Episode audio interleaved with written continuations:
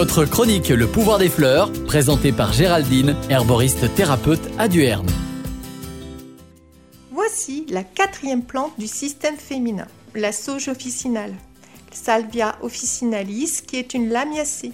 Pour la petite histoire, c'est l'herbe sacrée des latins qui la baptisèrent Salvia, car elle a la capacité de leur redonner la santé et de les guérir. Salvia vient du mot latin salvar, qui signifie sauver, voire procurer le salut éternel à force de guérir. Botanique. Cette plante pousse dans les régions bien ensoleillées et sur sol bien drainé. C'est un sous-arbrisseau bisannuel vivace. Ses tiges sont ligneuses, très rameuses et quadrangulaires. Elles sont velues, ses feuilles sont gris verdâtres et ont un aspect cotonneux sur leur face inférieure. Les fleurs, blanc-violettes, sont bilobiées et groupées par trois à la base des feuilles supérieures.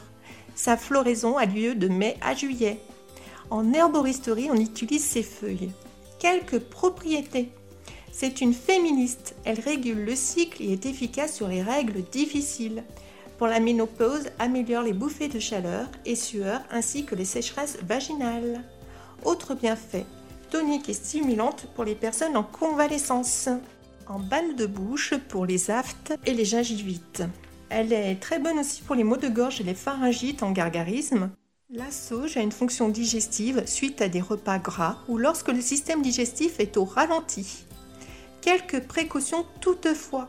Ne pas utiliser si vous êtes enceinte ou allaitante. À éviter si vous souffrez d'épilepsie ou si vous avez des antécédents de cancer hormonodépendant. Son petit message subtil. Je te donne de la force et du courage pour surpasser tes obstacles. Merci et à bientôt les amis des plantes.